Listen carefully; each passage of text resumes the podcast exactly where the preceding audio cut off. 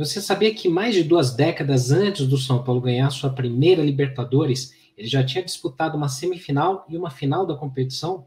Fica aí que eu vou te contar um pouco mais sobre isso. A foguete de bandeira não vai ser de brincadeira, ele vai ser campeão. Porque não quer cadeira numerada, eu vou de arquibancada pra sentir mais emoção. Antes da gente começar a contar essa história, é preciso dar um contexto e mostrar como é que o São Paulo estava naquele momento. Fazia pouco tempo em que o tricolor havia voltado a investir no time de futebol, depois de passar anos se dedicando à construção do Morumbi. Depois da conclusão do nosso estádio, o São Paulo trouxe nomes como Gerson, canhotinha de ouro, que ganhou a Copa de 70, Pedro Rocha, um dos maiores jogadores do mundo naquele momento, o raçudo uruguaio Pablo Forlan, o artilheiro Toninho Guerreiro, que vinha do Santos, entre outros. Eles foram fundamentais para o bicampeonato paulista em 70 e 71, época em que o torneio estadual era mais desejado até que o recém-criado Campeonato Brasileiro. Essa base do time era muito forte, e mesmo com algumas trocas, o São Paulo foi depois vice-campeão nacional em 71 e em 73, quando perdeu a final para o Palmeiras de Ademir da Guia e outros grandes craques. Em 1974, o time já não contava com Gerson, Toninho Guerreiro, Paraná e outros, mas tinha uma pegada mais aguerrida, aliando a classe de um lendário Pedro Rocha, que era um maestro para o time, com outros guerreiros como Forlan, Chicão e todos eles sob o comando de um ídolo tricolor argentino gigante, José Poi. Naquele tempo, a Copa Libertadores era bem diferente de hoje. Ela não tinha o mesmo formato e nem o mesmo prestígio. Por muitos anos, somente o campeão e o vice do torneio nacional de cada país ganhavam o direito de disputar a Copa Libertadores da América. Esse torneio tinha sido criado em 1960 para definir quem seria o melhor clube do continente. Até então, o Santos já havia sido bicampeão do torneio com Pelé e outros gigantes, e o Palmeiras já havia disputado duas finais. Mas nos anos 70 houve um certo desinteresse da competição por parte dos clubes brasileiros. Isso muito devido à violência dos adversários, alguns casos não provados de doping, existia um conceito também sobre favorecimento de árbitros a clubes argentinos e uruguaios. Com isso, não havia muito interesse das televisões em transmitir as partidas e muito menos de grandes patrocinadores. Para a edição de 1974, os representantes do Brasil seriam o Palmeiras, campeão brasileiro de 73, e o São Paulo, que foi vice-campeão. Bem diferente de hoje, né? Quando a gente tem diversos clubes brasileiros disputando a competição. O tricolor já havia disputado a Libertadores em 1972 e fez uma ótima campanha na sua estreia chegando até o triangular semifinal. Só que vacilou com alguns empates contra o Barcelona de Guayaquil, no Morumbi e fora. E mesmo tendo uma derrota para o poderoso Independiente, até teria avançado a final, porque ficou apenas um ponto dos argentinos que depois foram campeões daquela edição. Inicialmente, a Libertadores teria 20 clubes participantes, campeões e vices dos 10 países sul-americanos que disputavam a competição que foram divididos em cinco grupos com quatro times cada, jogando em turno e retorno e classificando-se para a próxima fase apenas o campeão de cada grupo. Na fase seguinte, a semifinal, seriam montadas duas chaves com três times cada. Os cinco campeões da fase de grupos, mais o Independiente da Argentina, que foi o campeão do ano anterior. Esses clubes jogariam em turno e retorno, classificando-se para a final somente o campeão de cada chave. Finalmente, a decisão teria então os dois campeões de chaves da semifinal para uma disputa em melhor de três. Um jogo na casa de cada clube e, se necessário, uma partida de desempate em campo neutro para definir o campeão daquele ano. Meio confuso, né? Os clubes favoritos para aquela edição de 74 eram naturalmente os argentinos, os uruguaios e os brasileiros, os clubes que tinham maior tradição no torneio. Da Argentina vinha o Huracan, campeão metropolitano de 73.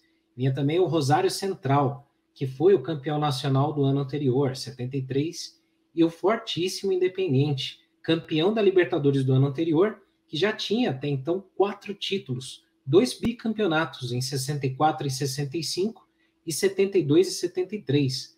Nesse primeiro bicampeonato, eliminando o Santos de Pelé. Do Uruguai, a tradicional e pesada dupla Penharol e Nacional. O Nacional já havia sido campeão em 71 e o terrível Penharol, ex-clube dos São Paulinos Forlan e Pedro Rocha, com três títulos conquistados em 60 e 61 e ainda em 66. Até os anos 90, a Comebol reunia os clubes de mesmo país no mesmo grupo. Então, naquela edição, São Paulo e Palmeiras pegariam os times bolivianos do Jorge Wilstermann e do Deportivo Municipal. Esses clubes ficaram no grupo 2 e a estreia do tricolor já seria no dia 30 de março contra o Palmeiras, logo de cara no Morumbi. E não poderia ser melhor. Vitória de 2 a 0 com dois gols de Terto, que seriam dos artilheiros da competição. Na segunda rodada, o tricolor foi até a Bolívia e no dia 14 de abril venceu o Jorge Wilstermann por 1 a 0, de novo, gol de Terto. Ainda na Bolívia, três dias depois, o tricolor empatou contra o Deportivo Municipal com o gol do maestro Pedro Rocha. Vale lembrar que o Palmeiras estava desfalcado de vários jogadores que haviam sido convocados para a seleção para preparação para a Copa do Mundo de 74 e teve uma derrota inesperada para o Jorge Wilstermann na Bolívia. Com isso, o São Paulo era líder do grupo e teria mais dois jogos em casa contra os bolivianos. E ainda que enfrentasse o rival palmeirense fora de casa, não teria que sair da cidade nem fazer nenhuma viagem longa. Uma semana depois do último jogo, em 24 de abril, o São Paulo foi até o Parque Antártico e conseguiu uma importante vitória por 2 a 1, com gols de Mauro e Chicão, praticamente eliminando o Palmeiras e se vingando do Brasileirão do ano anterior. No dia 30 de abril, um pequeno susto, com um empate em casa contra o Deportivo Municipal em 3 a 3, gols de Nelson, Terto e Pedro Rocha. O tricolor se redimiu então na rodada seguinte, já no dia 8 de maio, aplicando a maior goleada da competição, com 5 a 0 no Morumbi sobre o Jorge Wilstermann com gols de Pedro Rocha três vezes, Mirandinha e Zé Carlos Serrão. O São Paulo garantia assim o primeiro lugar do grupo de forma invicta e avançava mais uma vez à fase semifinal da Libertadores sem dar chance para ninguém.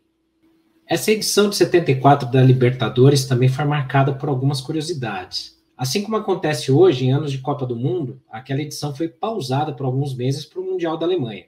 O São Paulo teria quatro jogadores convocados para o Mundial, Valdir Pérez e Mirandinha, na seleção brasileira, e foi a primeira vez em que o clube cedeu jogadores para outra seleção, Pedro Rocha e Forlan, para o Uruguai. Na preparação para aquela Copa do Mundo, houve um fato muito curioso. A forte seleção do Uruguai, que se preparava para o Mundial, marcou um amistoso em casa contra o São Paulo, no estádio centenário com mais de 70 mil torcedores. Apesar de todas as tentativas da Federação Uruguaia, o São Paulo bateu o pé e disse que não liberaria Forlan ou Pedro Rocha para defender a seleção. E o tricolor entrou em campo com seus ídolos jogando em casa contra a torcida do seu próprio país. E, curiosamente, após um passe de Forlan, Pedro Rocha invadiu a área e marcou o gol da vitória do São Paulo por 1 a 0 para aplausos da torcida uruguaia que lotava a sua casa. Terminada a Copa do Mundo da Alemanha, era hora de retomar a fase semifinal da Copa Libertadores. Assim como em 72, a fase semifinal teria um triangular e o tricolor ficou no grupo 2 contra o Milionários da Colômbia e o Defensor Lima do Peru. No dia 8 de setembro, em Bogotá, o São Paulo trouxe um empate em 0 a 0 e seguiu para a capital peruana para jogar três dias depois, onde conseguiu uma importante vitória com gol de Mirandinha. O Milionários venceu as duas partidas contra o Defensor, 1 a 0 em casa e 4 a 1 fora, liderando o grupo. Portanto, na partida do dia 27 de setembro, era vital o São Paulo vencer os colombianos para avançar de fase. O São Paulo então deu um show, goleando por 4 a 0, com dois gols de Terto, um de Pedro Rocha e um de Piau. Só faltava um jogo para fechar o triangular, e o tricolor enfrentaria em casa o já eliminado Defensor Lima, precisando só de um empate. A torcida tricolor presenciou então mais uma goleada por 4 a 0, com gols de Terto, Piau, Silva e Mirandinha. Estava carimbado assim o passaporte tricolor para tão desejada e sonhada final de Libertadores pela primeira vez na sua história. Já no outro grupo deu a lógica e o tetracampeão independente passou de fase, ficando à frente do Penharol e do Huracan. Destaque para a vitória em Montevidéu por 3 a 2 mas também um susto, como no empate contra o mesmo Penharol em casa por 1 a 1. Para as finais, a Comebol tinha definido que o jogo de ida seria em São Paulo e o jogo de volta em Avejaneda, que é uma cidade colada em Buenos Aires, assim como São Caetano é de São Paulo, né? Mas a gente não encontrou nenhuma informação sobre esse critério de escolha. Se foi por sorteio ou se foi pelo fato do Independente ter sido o último campeão. O fato era, o São Paulo teria que definir o título fora de casa. Então era importantíssimo vencer em casa. Para o jogo de ida, o São Paulo teria um desfalque importante. Não ia poder contar com um dos seus maiores aliados, o estádio do Morumbi, que tinha uma reforma profunda no seu gramado. Hoje em dia, isso seria um absurdo. Mas como eu falei no começo do vídeo, a Libertadores não era lá um torneio tão prioritário. Outro ponto curioso é que teve uma decisão da diretoria do São Paulo e do treinador José Poi que foi duramente contestada pela imprensa e pela torcida. O São Paulo faria um jogo contra o Corinthians alguns dias antes pelo Paulistão e foi para esse jogo com um time misto para poupar os jogadores para a final da Libertadores. Essa decisão irritou muito a torcida do São Paulo, porque ia permitir o rival vencer essa partida, fato que acabou acontecendo, e partir para a final do estadual, que na época valia muito mais. Naquela época, o Corinthians estava na fila já há 20 anos e ninguém queria facilitar a quebra do jejum. Agora, teve um outro fato muito mais curioso que é impensável nos dias de hoje. Como o Brasil tinha perdido a Copa do Mundo de 74, jogando um futebol muito abaixo do que se esperava, rolava um sentimento ali de orgulho ferido com o futebol. E aquela Libertadores com o São Paulo na final podia ser um caminho para levantar a autoestima brasileira. Então aconteceu um programa na TV Gazeta naquele momento, onde os presidentes dos outros quatro clubes paulistas participaram. E eles declararam a sua torcida para o tricolor, convocando seus torcedores a apoiarem o São Paulo na final. Vicente Mateus, presidente do Corinthians, chegou a pedir na TV Gazeta para que a camisa 12 e a Gaviões da Fiel fossem ao Pacaembu após o jogo do seu clube lá no Parque São Jorge para apoiar o São Paulo. Você já imaginou uma coisa dessas hoje em dia? E então chegou o grande dia, primeiro jogo da final da Libertadores, com o Pacaembu lotado, com mais de 50 mil torcedores. O clima parecia mais até de jogo da seleção brasileira. E então, dia 12 de outubro de 74, marcava a primeira participação do São Paulo numa final de Copa Libertadores. Antes do jogo, o clima era bem festivo, rolou até uma homenagem mútua de São Paulo Independente a um ídolo comum dos dois clubes, Antônio Sastre, uma lenda do futebol dos anos 40 que estava presente no estádio. Disposto a mostrar que não era mais um clube que chegava à final por acaso, o tricolor fez um jogo tenso, brigado, encarando um tetracampeão da América. Os jornais contam que o São Paulo teve seis oportunidades de abrir o placar, mas acabou levando um gol aos 28 minutos do primeiro tempo com Sadiorato, depois de um corte da defesa numa jogada de Botini, que deixou a bola livre para um chute no contrapé de Valdir Pérez. Só que o São Paulo tinha jogadores experientes, inclusive já campeões de Libertadores, como eu falei, como Pedro Rocha e Forlan, além dos aguerridos Chicão e outros jogadores. O São Paulo foi para o intervalo perdendo, mas logo no retorno o tricolor veio ligado no 220 e aos três minutos empatou com Pedro Rocha, depois de um desvio de cabeça de Mirandinha, que brigou com a defesa argentina ali pelo alto. A torcida explodiu e contagiou o time. Dois minutos mais tarde, a virada. São Paulo com um gol de Mirandinha num bate-rebate na área, após uma jogada que começou com o nosso maestro uruguaio. 2 a 1 para o São Paulo no placar, aquela festa enorme no Pacaembu. A expectativa era de mais gols do São Paulo. Só que daí para frente teve muita catimba, jogo tenso, e infelizmente o São Paulo não conseguiu ampliar o placar. De certa forma, o que importava mesmo era sair com a vitória, não muito o placar ou saldo de gols, porque se o São Paulo perdesse o próximo jogo, ia ter um jogo de desempate de qualquer forma. Depois do jogo, teve uma confusão gigantesca no gramado do Pacaembu. Um torcedor argentino invadiu o campo para cumprimentar os jogadores do Independente e foi repreendido pela polícia militar. Um dos jogadores mais experientes do Independente, Ricardo Pavone, uruguaio, parceiro de Pedro Rocha e Forlan na seleção, chegou até a fazer uma declaração, prometendo revanche no jogo de Avejaneda, no jogo de volta, prometendo que daria uma lição no São Paulo. Outros jogadores também foram agredidos pela PM naquela confusão, e claro, tudo isso aí gerou um baita no combustível para o jogo de volta, para aquele clima de guerra. Os jornais estamparam no dia seguinte o grande feito do tricolor, batendo então um tetracampeão da Libertadores, mas já prevendo a guerra que seria na partida de Avejaneda, na Argentina. Quatro dias mais tarde era a vez do segundo jogo, o jogo de volta em Avejaneda. Imagina aquele clima de pressão, de guerra todo. E o São Paulo, por sua vez, precisava só de um empate para garantir o título. O problema é que naqueles tempos o Independente era quase imbatível dentro de casa. Além da qualidade do Independente, todo aquele clima do jogo de ida e cenário fazia uma grande pressão em cima do time tricolor que acabou dominado em campo. Com Pedro Rocha e Mirandinha caçados em campo, o tricolor ainda foi guerreiro, tentou usar e abusar da cera com o experiente Valdir Pérez Mas aos 34 minutos do primeiro tempo, uma decisão até meio rigorosa demais, a cera do goleiro São Paulino foi punida com um tiro indireto dentro da grande área. Daniel Bertoni, que depois foi campeão com a Argentina na Copa de 78, mandou uma bomba, Valdir Pérez rebateu e Bottini, o maior ídolo do clube argentino, abriu o placar no rebote. São Paulo foi para o intervalo tentando remendar as peças, tentando se controlar um pouco melhor, mas aí já veio outro golpe logo no começo. Logo aos dois minutos do segundo tempo, São Paulo partiu para o ataque, mas de forma meio desorganizada acabou cedendo espaços e sofreu mais um gol. Bertoni mais uma vez avançou, cruzou para Balbuena bater de primeira e decretar 2 a 0 para o Independente. Essa partida também terminou com uma baita de uma confusão no gramado e duas expulsões. Terto, o artilheiro da competição, ficava fora do jogo de desempate, terceiro jogo da final. E do lado dele, Sadi Orato, que tinha feito o gol do Independente no Pacaembu, também estava fora. Então nós tínhamos aí uma vitória para cada lado. 2 a 1 para o São Paulo no Pacaembu, 2 a 0 para o Independente em Avejaneda. O regulamento previa um jogo de desempate em campo neutro. Então a cidade de Santiago do Chile foi eleita como sede do jogo que definiria o campeão da Libertadores de 74. No dia 19 de outubro de 74, no Estádio Nacional de Santiago, São Paulo Independente entraram em campo para a grande final da Copa Libertadores. Uma vitória simples para qualquer lado garantia o título. E os torcedores chilenos escolheram São Paulo como seu favorito. Do lado tricolor, um problema. Nosso grande craque, Pedro Rocha, estava machucado e jogou com quatro infiltrações em seu já inchado joelho. Mas ele disse que não ficaria de fora daquela decisão por nada. Os primeiros 20 minutos foram de muita intensa pressão do São Paulo.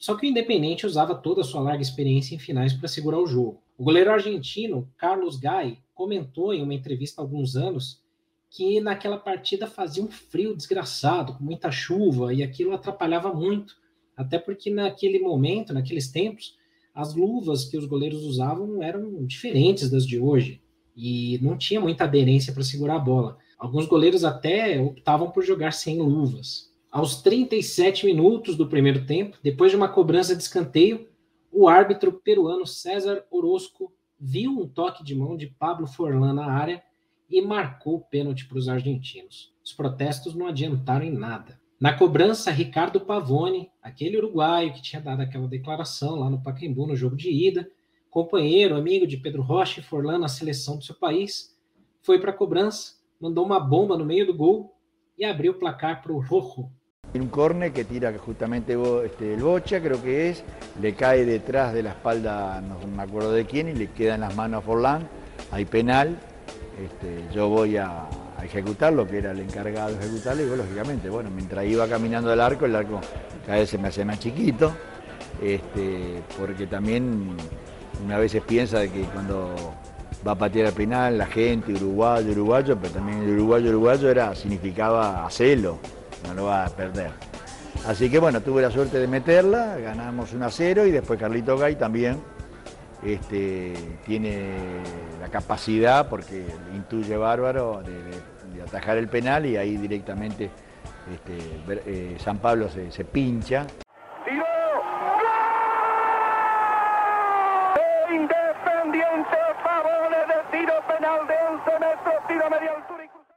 Depois do placar aberto, São Paulo partiu para cima mais ainda e tentou de tudo para buscar um empate, comandado pelo nosso maestro, sem condição nenhuma de jogo, mas um leão em campo. Aos 27 minutos do segundo tempo, lance que poderia ter mudado muito a história do São Paulo. O ponta esquerda Zé Carlos Serrão foi derrubado na área e o juiz apitou pênalti. Era o momento pelo qual o time tanto brigou e que poderia dar um empate e levar esse jogo para a prorrogação. Em caso de prorrogação, vale citar que o regulamento previa o título à equipe com o melhor saldo de gols nos dois jogos. Sendo assim, o São Paulo precisaria também vencer na prorrogação para obter o título. O susto foi geral no estádio, porque nem o experiente time do Independente e nem mesmo a imprensa que acompanhava o jogo esperava ver um time brasileiro tão brigador, tão valente e aguerrido e dando um sufoco no atual tetracampeão da América. Como o Pedro Rocha não tinha boas condições para cobrar o pênalti, o próprio Zé Carlos Serrão pegou a bola e a responsabilidade para a cobrança. Infelizmente, o goleiro argentino Carlos Gai se tornou o herói daquela noite. Caindo no canto direito e defendendo em dois tempos o chute, a bola ainda escapou, quase que foi ainda morrendo para dentro do gol, mas ele voltou a agarrar e salvou ali o gol São Paulino, que seria do empate, praticamente garantindo o título do Independiente. Dali para frente não houve mais chances claras de gol de nenhum dos lados, embora houvesse ainda uma pressão do São Paulo, mas já não havia mais forças. De fato, o Independiente era a grande equipe da América no início dos anos 70. São Paulo sempre foi um equipo grande e um equipo poderoso até o dia de hoje, digamos, sempre juega finales. Pero nosotros habíamos marcado este, nuestro, nuestro territorio, digamos, en Copa Libertadores de América e sempre fomos muito difíceis para os brasileiros. E mereceu o título, sua quinta conquista de Libertadores.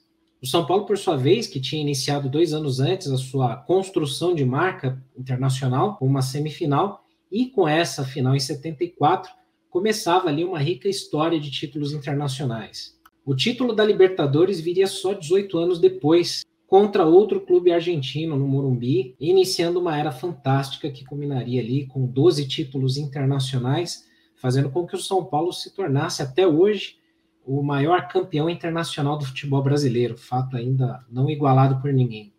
Apesar de outros clubes brasileiros vencerem a Libertadores, como o Flamengo em 81 e o Grêmio em 83, a competição só virou objeto de desejo dos clubes brasileiros com o título do São Paulo em 92 e tudo isso se deve a esses heróis aí da campanha São Paulina na semifinal de 72 e dessa inédita final em 1974.